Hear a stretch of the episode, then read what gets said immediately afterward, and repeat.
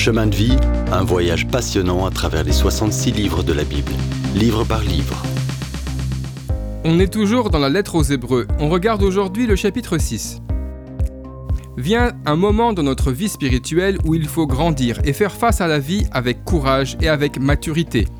C'est-à-dire passer des bases à une foi plus solide et efficace, passer du petit lait aux aliments solides. C'est à ça qu'étaient appelés les chrétiens hébreux. Jésus nous appelle à avancer vers la maturité spirituelle. L'état spirituel dont ce passage nous dit de nous méfier est subtil et difficile à comprendre. Dans ce passage, on nous dit de veiller à ne pas déchoir de la foi, au verset 4 à 6. Quant à ceux qui ont été une fois éclairés, qui ont goûté le don céleste et sont devenus participants à l'Esprit Saint, qui ont goûté la bonne parole de Dieu et les puissances du siècle à venir, et qui sont tombés, il est impossible de les ramener à une nouvelle repentance, car ils crucifient de nouveau, pour leur part, le Fils de Dieu et le déshonorent publiquement. Avant de douter de ton salut, souviens-toi que la parole de Dieu certifie et assure clairement ta sécurité éternelle dès lors que tu l'as sincèrement reçue par la foi en Jésus. Ce qui suit représente quelques-uns des versets courants et encourageants qui appuient cette certitude. Romains 8.1 Quand tu es en Christ, tu ne peux plus être condamné.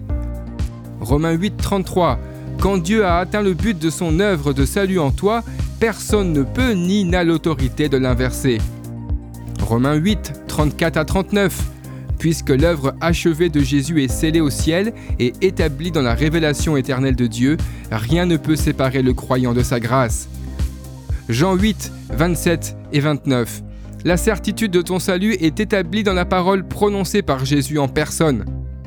Puisque tu ne peux pas perdre ton salut, l'avertissement parle plutôt d'un éloignement tel que tu n'es plus capable de revenir à une attitude d'humble repentance. Au contraire, si tu t'accroches, Jésus veut te récompenser pour ta fidélité à suivre sa volonté. Tu peux être comme un champ fertile qui profite d'une pluie rafraîchissante et d'un chaud soleil de printemps. Mais quand tu t'éloignes du Seigneur, tu sors du rayon de sa protection et de sa providence. Comme un champ sans pluie, la plantation brûle sous la chaleur du jour.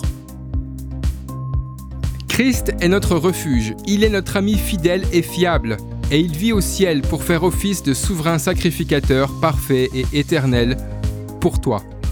Bien que tu mérites la mort à cause de ton péché, Jésus a pris ce châtiment à ta place sur la croix et a apaisé la colère de Dieu. Il a ouvert la voie pour que tu puisses être sauvé et connaître Dieu. Tu ne voudrais pas prendre un nouveau départ? Pas juste un relooking, mais un cœur tout neuf, un nouvel esprit, et une nouvelle pensée, Jésus peut le faire pour toi. Si tu te tournes vers lui dans la foi, il fera toutes choses nouvelles. C'est la promesse de Dieu. Avec Jésus comme encre de ton âme, tu as un encouragement encore plus grand que celui d'Abraham. Jésus, ton souverain sacrificateur, est entré avant toi dans la présence de Dieu, pour toi. Invoque son nom, il t'écoute. Dans le prochain épisode, on en verra encore plus sur Jésus, notre parfait souverain sacrificateur, au ciel. Si vous avez aimé cette rubrique et si vous voulez en entendre plus, allez sur le site ttb.twr.org ou téléchargez l'application. Retrouvez-nous aussi sur Vous voulez nous dire comment Dieu change votre vie par sa parole? Envoyez-nous un message sur WhatsApp au 07 81 46 39 39. À bientôt